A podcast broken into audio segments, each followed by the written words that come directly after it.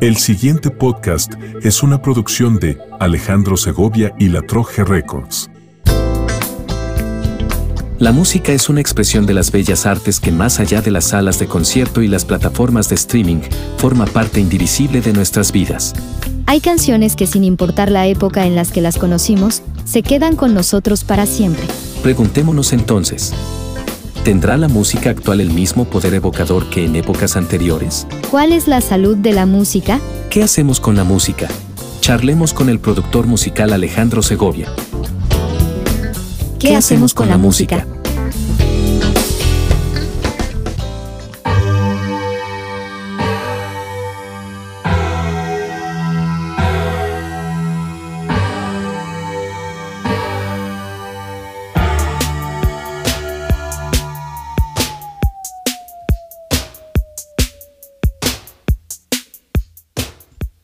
¿Qué hacemos con la música? Final de temporada. Bienvenidos.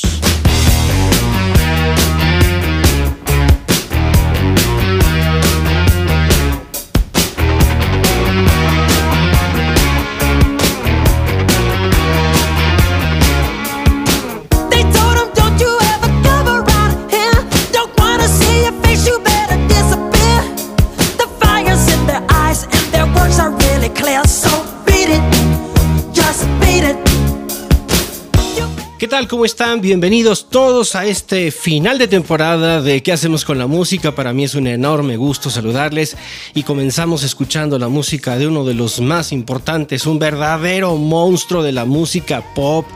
Nos guste o no nos guste, el, el, solo mencionar a Michael Jackson te habla de toda una época de cambios, de evolución, de aportación, de influencias de, uff, hay muchas cosas que le debemos musicalmente a Michael Jackson y es que fue siempre un artista que no solamente se adaptó a los cambios, sino que innovó dentro de esos cambios hasta los días de hoy, hasta ahora, hasta estas fechas, todavía sigue influyendo a muchos artistas y además un artista eh, pues que siempre será referencia para muchas cosas y hoy lo tenemos como referencia y estamos escuchando esta producción que viene dentro del álbum Thriller Thriller que fue un álbum sumamente cuidado, obvio con los elementos de, la época.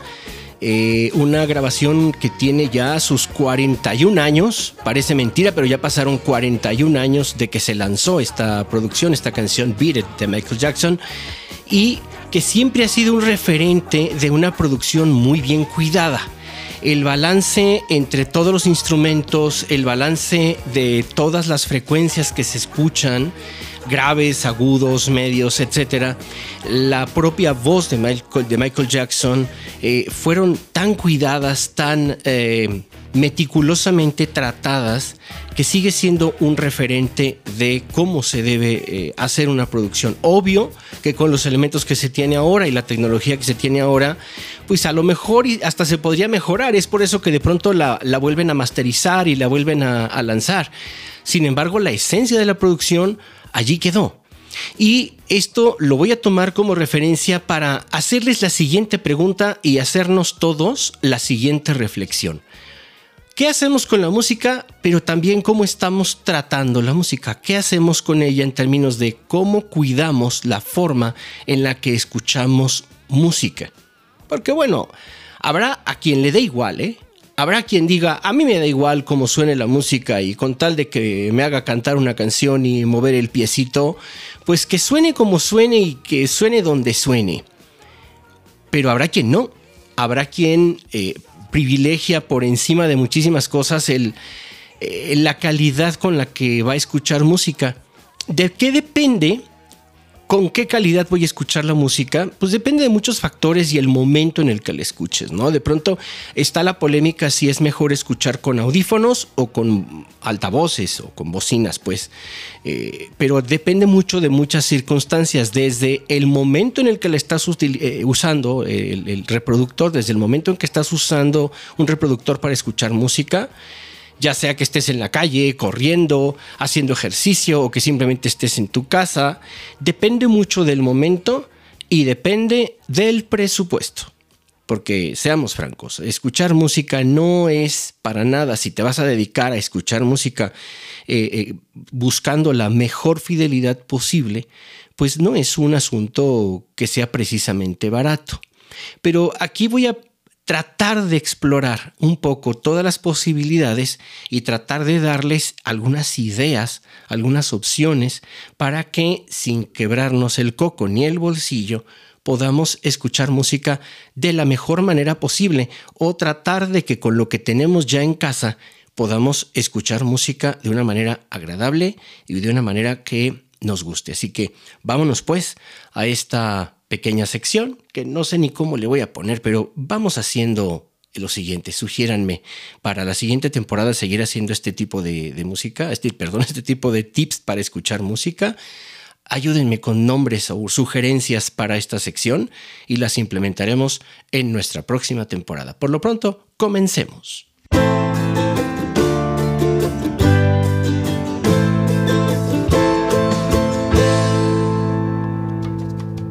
Quiero agradecer profundamente los comentarios que han estado llegando a los episodios anteriores. Quiero agradecer a nuestros entrevistados que tuvimos a lo largo de estas nueve semanas, que ya con este programa que hacemos son diez semanas.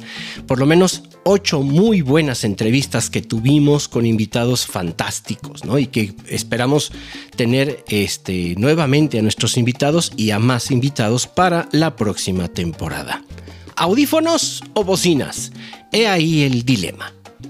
Como les dije en un principio, desde mi punto de vista, y sin que esto sea dogma de fe ni mucho menos, por supuesto que no, pero depende mucho de las circunstancias, porque obviamente, y gracias a la tecnología, vivimos en una época en la que no necesitamos grandes aparatos para poder escuchar música. Se puede escuchar música con equipos muy chiquititos, incluso nuestro propio teléfono, hasta un reloj ya te puede reproducir música y vía Bluetooth puedes escuchar música en tus audífonos mientras corres, mientras eh, haces alguna actividad en casa. Es decir, ya puedes optar por eh, escucharlo con audífonos o escucharlo con bocinas, ya sea en tu auto o en tu, en tu casa, donde quieras, ya puedes escucharlo de, de las dos maneras posibles. Hay una gran diferencia entre escuchar música con audífonos y música con bocinas. Comencemos por eh, decir qué es el sonido estereofónico. Bueno, es obvio, pero hay que decirlo, un sonido estereofónico se presume que es un, es un eh, tipo de sonido que viene por dos canales de audio diferentes, por el canal izquierdo y por el canal derecho, un canal para cada uno de nuestros oídos. Si yo muevo mi voz hacia el lado derecho, o si muevo mi voz hacia el lado izquierdo, el cerebro percibe de dónde está llegando ese, ese sonido y nos da la ilusión de que el sonido se mueve. Solo que hay algo interesante en el sonido estereofónico. El sonido estereofónico se logra cuando hay dos bocinas. Por increíble que parezca, el sonido estereofónico no se logra con audífonos.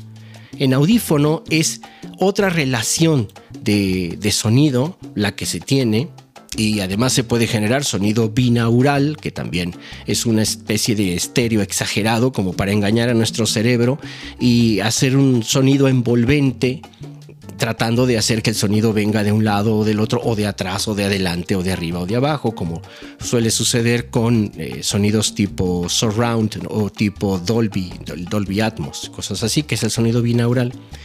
Pero fíjense qué curioso, para que se logre realmente un efecto estereofónico, tiene que haber dos bocinas. ¿Y por qué tiene que haber dos bocinas y además a una distancia más o menos equivalente entre ellas para que el oído lo pueda percibir? No es, no es lo mismo tener una bocina en la cocina y otra bocina en la sala. Aunque se escuchen cosas diferentes, no estamos hablando de un sonido estéreo como tal. Se logra un sonido estéreo eh, cuando tenemos dos bocinas a una distancia equivalente, pero lo interesante es que lo que sale por la bocina izquierda se capta por el oído izquierdo, pero una parte de ese sonido se capta también por el lado derecho. Aunque la relación sea menor, aunque el sonido llegue en menor cantidad al oído derecho, algo del, del sonido de la bocina izquierda llegará al oído derecho y viceversa. La bocina que está del lado derecho será recibida principalmente por el oído derecho, pero parte de ese sonido llegará al oído izquierdo. Esta función de sonido cruzado, por así decirlo, es lo que nos da una percepción de profundidad en el ambiente sonoro, en la mezcla general, eh, eh, en toda la extensión de la mezcla. Cuando uno produce música y al momento de, eh, de hacer lo que llamamos la imagen estéreo, procuramos que la imagen estéreo sea una simulación de lo que podría ser un escenario. Por eso en términos de producción hablamos muchas veces de el escenario virtual. Eh, la idea siempre con una eh, este, imagen estéreo o con un sonido estéreo es hacer la simulación de que se está eh, en un escenario, que se está frente a un escenario y que tienes a los músicos y al cantante repartidos en diferentes lados. Es por eso que, por lo general, y a partir ya de los años 70, la voz del cantante va al centro de toda la mezcla.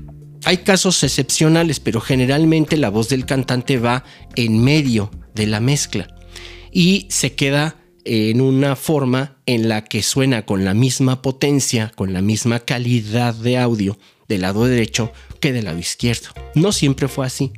Hay muchas grabaciones, por ejemplo, de los Beatles donde y de otros cantantes también, no solamente de los Beatles, de otros artistas, donde de plano movían la voz del lado izquierdo y del lado derecho se oía la música.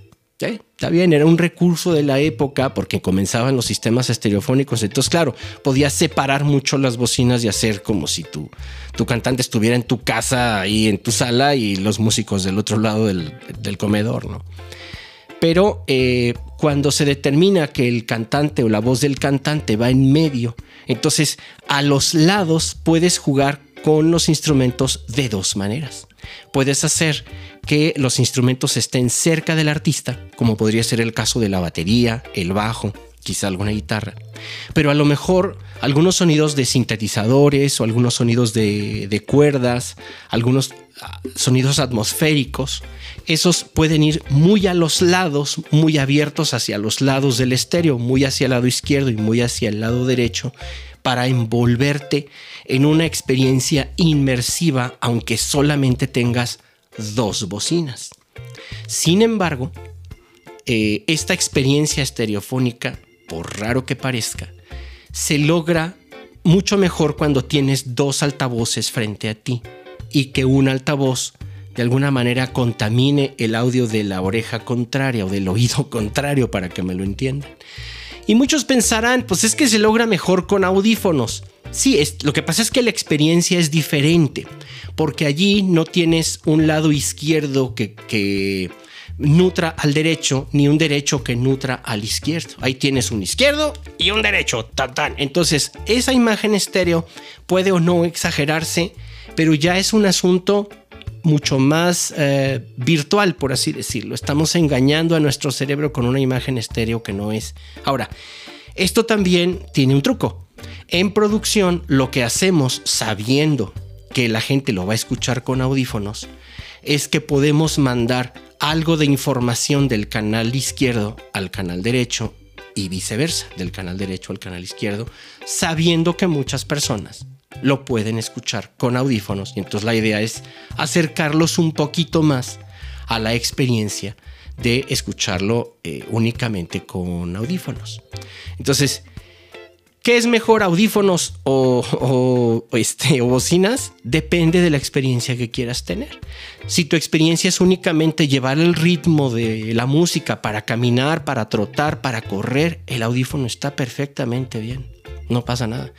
Si lo que quieres es sentarte a disfrutar música y a escucharla en un ámbito en el que parece que estás en una sala de conciertos o en un lugar donde estás oyendo a tu artista favorito en un concierto, sí creo que lo mejor es escucharlo con altavoces de la mejor calidad posible, más que escucharlo con audífonos. Otra cosa es que tengas audífonos con un sistema Dolby Atmos, que no tengas en casa las 8, 10 bocinas, 11 bocinas que lleva el sistema Dolby Atmos, entonces sí a lo mejor te conviene utilizar unos auriculares, unos audífonos con Dolby Atmos, aunque debo decirte que nunca será lo mismo escuchar Dolby Atmos con audífonos donde solamente tienes dos emisores de sonido engañando a tu cerebro que cuando tienes un sistema de 11 bocinas. Nuevamente, el asunto es de practicidad y de presupuesto. Ahora, voy a poner aquí algunos ejemplos con esta misma utilización de... Vamos a seguir con Michael Jackson, vamos a seguir con esta canción de, de Beat Porque vamos a, ejemplificar qué es lo que sucede cuando escuchamos la música en medios o en, reproducciones que no son del todo recomendables y les voy a decir por qué. Eh, lo que más destaca de una producción o de una canción cualquiera, lo que más destaca es la mezcla, perdón, la música, perdón, la melodía. Ya me estoy trabando.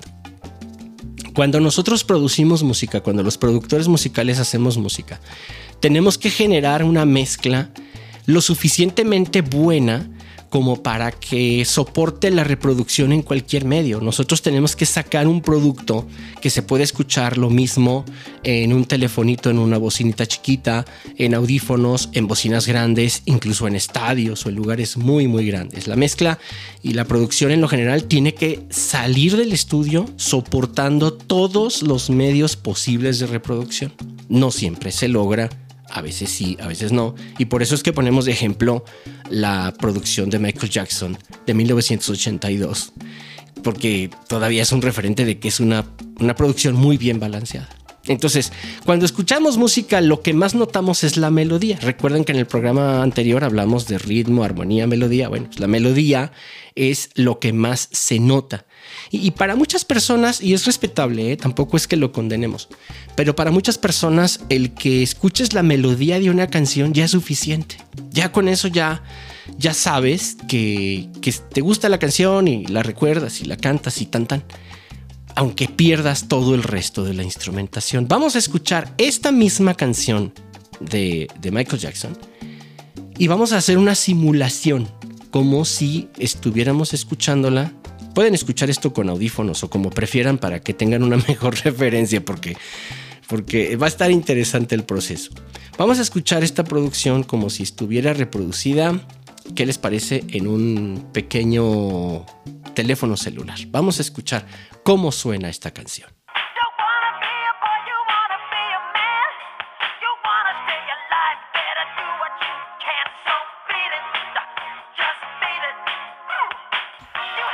Si se fijan, se nota muy bien la melodía, porque se alcanza a percibir la voz de Michael, pero ya no hay bajo, por ejemplo. El bajo ya se fue. El bajo se fue, nos queda aún ahí todavía este recuerdito ahí de la batería, cómo va llevando el ritmo, nos queda la parte más aguda de la batería, alcanzamos a escuchar algunos coros.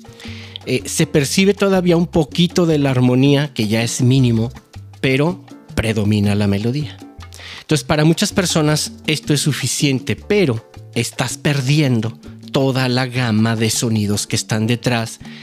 Y bueno, es como ver una fotografía a la que le han quitado pues todas las texturas, el color o, no sé, este, todas las formas y te queda un muy desdibujado trazo de apenas unas líneas pero como ya reconoces esas líneas, como ya sabes de qué son esas líneas, pues con eso te basta, pero te estás perdiendo de, mucho. Y somos muy curiosos porque cuando vamos al cine y ya no vemos los subtítulos y ya no podemos leer los subtítulos, dices, me hacen falta lentes. Entonces vas y te compras unos lentes para que la próxima vez que veas una película la puedas ver en todo su esplendor. Pero con la música no somos así. Siempre buscamos eh, el verlo todo muy bien, somos muy visuales pero a la hora de la música o de tener que cuidar lo que oímos, no tenemos tanto cuidado. Es por eso que muchas televisiones de alta calidad, de 4K y hasta de, bueno, de muchísima resolución, tienen un pésimo sistema de sonido. O sea, las televisiones, no sé, algunas Samsung, algunas Sony que tenían antes muy buen sonido, ahora tienen un pésimo sistema de sonido porque a la gente no le importa. Porque la gente lo que quiere es ver no importa escuchar. Bueno, vamos a hacer otro ejercicio en donde escuchamos ahora esta misma canción, un fragmento de esta misma canción. ¿Cómo sonaría en un equipo de sonido de un auto mal calibrado? Aquí viene el otro lado de la moneda.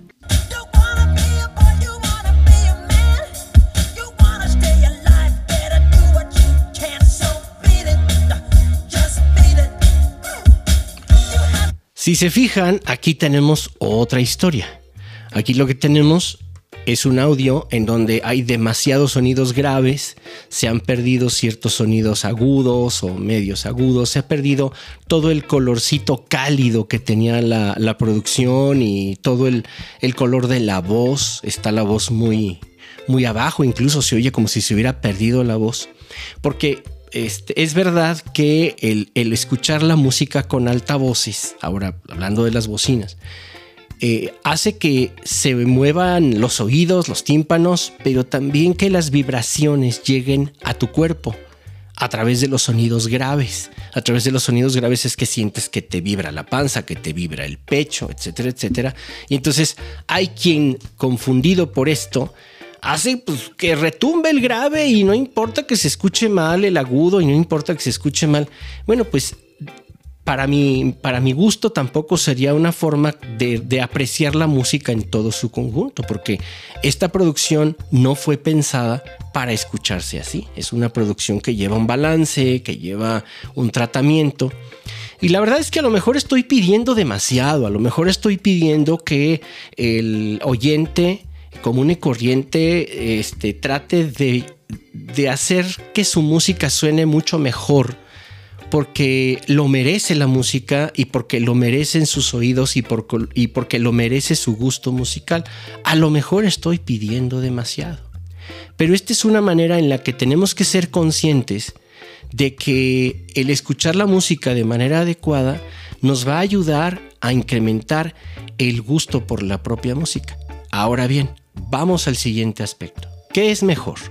Spotify, Apple Music, YouTube Music, dónde debo escuchar. O debo escuchar la música en, en un disco compacto o en discos de acetato o en cómo debería escuchar música. Una vez más, y aquí es otra cosa muy interesante. Cuando se trata de invertir en equipo de entretenimiento, no, hombre, nos endeudamos con televisiones carísimas, este, de no sé cuántas pulgadas y de muchos LEDs y de altísima resolución y bueno, le invertimos 15, 20, 30 mil pesos en una pantalla gigantesca para ver la televisión en casa, pero las películas, no, esas que sean piratas, ¿verdad? Qué horror. La música, no, hombre, qué esperanzas que yo la compre. Pues me la pirateo, me la pasan en una USB o... No entiendo todavía por qué hacemos esto. Pues lo único que nos interesa es ver y no nos importa de dónde venga el contenido y mucho menos nos importa cómo eh, se escuche. En un mundo ideal, en un mundo ideal, deberíamos de invertir también en la forma en la que escuchamos música no solamente porque estamos favoreciendo una industria en el que gracias a lo que el oyente invierte en escuchar música es que se genera una inercia que mueve la música y puede generarse más música nueva y nuevas propuestas, etc. etc. Sino porque además es bueno para nosotros. Es, es interesante cómo deberíamos también cuidar esa parte. Habrá quien esté de acuerdo conmigo y quien no. Déjenme en los comentarios. Díganme, Alejandro, estás equivocado o estás, o estás en lo correcto. Díganme qué piensan, porque yo creo que también una buena parte, si queremos este, tener una experiencia realmente buena, pues es, no te digo que te, que te vayas a comprar todos los discos, ni que te vayas a comprar toda la música, porque además discos físicos ya prácticamente no hay. Pero sí elegir una opción de escucha que puede ser lo suficientemente buena como para disfrutar la experiencia, como para enriquecer nuestro oído, nuestro conocimiento musical, apreciar mucho más la música. ¿Estoy poniéndote incómodo? Sí, quizá. Déjamelo saber en los comentarios. Para esto está Apple Music, está eh, Amazon Music, está Deezer, hay muchísimas plataformas y muchísimo de dónde escoger. Yo sacudo el árbol y me quedo con tres de las cuales elegir. Spotify, Apple Music y Cobus, o Cobus, o como se pronuncie, como lo quieran pronunciar. Incluso Tidal. Pero vamos a ver. Eh, digamos que una menor calidad, aunque tiene mayor popularidad y posee la mayor cantidad de temas en catálogo, es Spotify. Spotify a la fecha, porque todavía no han lanzado a esta fecha, ¿eh? que es 24 de noviembre de 2023, todavía no han lanzado su servicio premium, premium, premium. O sea, que te cobran algo caras las suscripciones, todavía la verdad es que no han lanzado un servicio realmente premium. Entonces la calidad del audio no llega a ser tan detallada. Es como, yo siempre he dicho que Spotify es como nuestro radio AM. Lo queremos mucho, pero es nuestro radio AM. Entonces, ya dependerá si no te importa que no haya una calidad absoluta y un que no estés escuchando realmente lo que salió del estudio, está muy bien Spotify y además tiene un catálogo enorme, enorme. A ver si los de Spotify no me tumban el podcast por esto. Pero bueno. Luego seguiría Apple Music. Apple Music tiene la enorme virtud de que ellos son muy eh, cuidadosos con el audio en ciertos aspectos.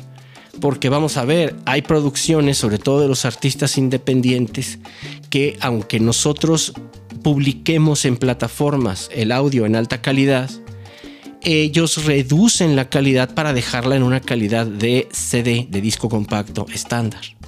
Sin hacer muchos eh, comentarios técnicos, pues sí les puedo decir que 44 eh, kilohertz y a 16 bits, pues es una calidad estándar de disco compacto. Así es como la entrega eh, este, Apple Music. Bueno, pero cuando se trata de transnacionales, de compañías grandes, ahí sí te dan la máxima calidad posible. Y ni hablar del Dolby Atmos, que es el sonido envolvente, eh, una experiencia inmersiva que tienen muchísimas producciones en Apple Music. Entonces yo lo pondría, digamos que en un término medio entre la mínima calidad y la máxima que para mí en este momento serían Tidal y Qobuz. Quobus, ¿por qué? Porque es una plataforma que te entrega en la mayoría de los casos la calidad del máster de estudio. Si yo como independiente, como productor independiente, subo producciones a 24 bits a 96 kilohertz, que es una calidad de HD altísima. Así es como te la entrega esta plataforma, así, tal cual. No te la reconvierte a calidades más bajas. Obvio que hay producciones que están a calidades más bajas. No obstante, en lo general, toda la música se aprecia mejor. Y ahí, otra vez, volvemos a lo mismo. Presupuesto y gusto por la música. Si quieres escuchar una experiencia realmente como salió del estudio de grabación y que además con un catálogo que no será el catálogo más nutrido, pero que es un catálogo muy interesante donde además puedes descubrir eh, música nueva, probablemente tu mejor opción sea Quobus. Entonces, bueno, hasta aquí este programa. ¿Qué hacemos con la música? Yo les dejo estos comentarios con el único afán de darles pues, algunos tips, algunas eh, herramientas. Ustedes al final pues lo escucharán como quieran, ya me contarán sus experiencias, cómo se sienten más a gusto con audífonos, con altavoces, qué plataforma utilizan compran o no compran música, yo me declaro totalmente en contra de la piratería porque eso nos afecta un montón. La piratería nos afecta muchísimo a todos los que producimos, a los cantantes, afecta mucho a la industria en lo general. yo siempre me, me pronunciaré en contra de la piratería, pero entiendo también que hay situaciones en las que tienes que elegir si invertir en música o invertir en otras cosas. Está bien, no pasa nada, está bien. Este, y cuando se trata de presupuestos, pues uno privilegia otras cosas. Pero si ya te compraste una televisión 4K de 50 y muchas pulgadas, 8K o lo que sea, pues hombre, inviértele un poquito a la música que no estaría de más, ¿no? Inviértele unas buenas bocinitas o algo, pues ya estás en esas.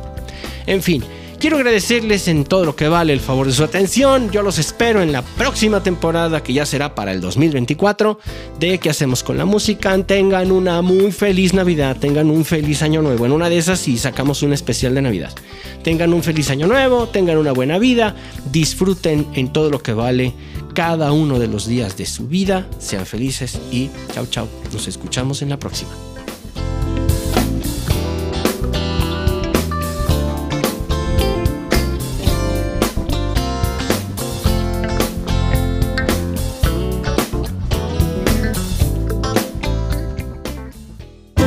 Te esperamos en el próximo episodio de ¿Qué hacemos con la música? con Alejandro Segovia. Esta fue una producción de Alejandro Segovia y La Troje Records.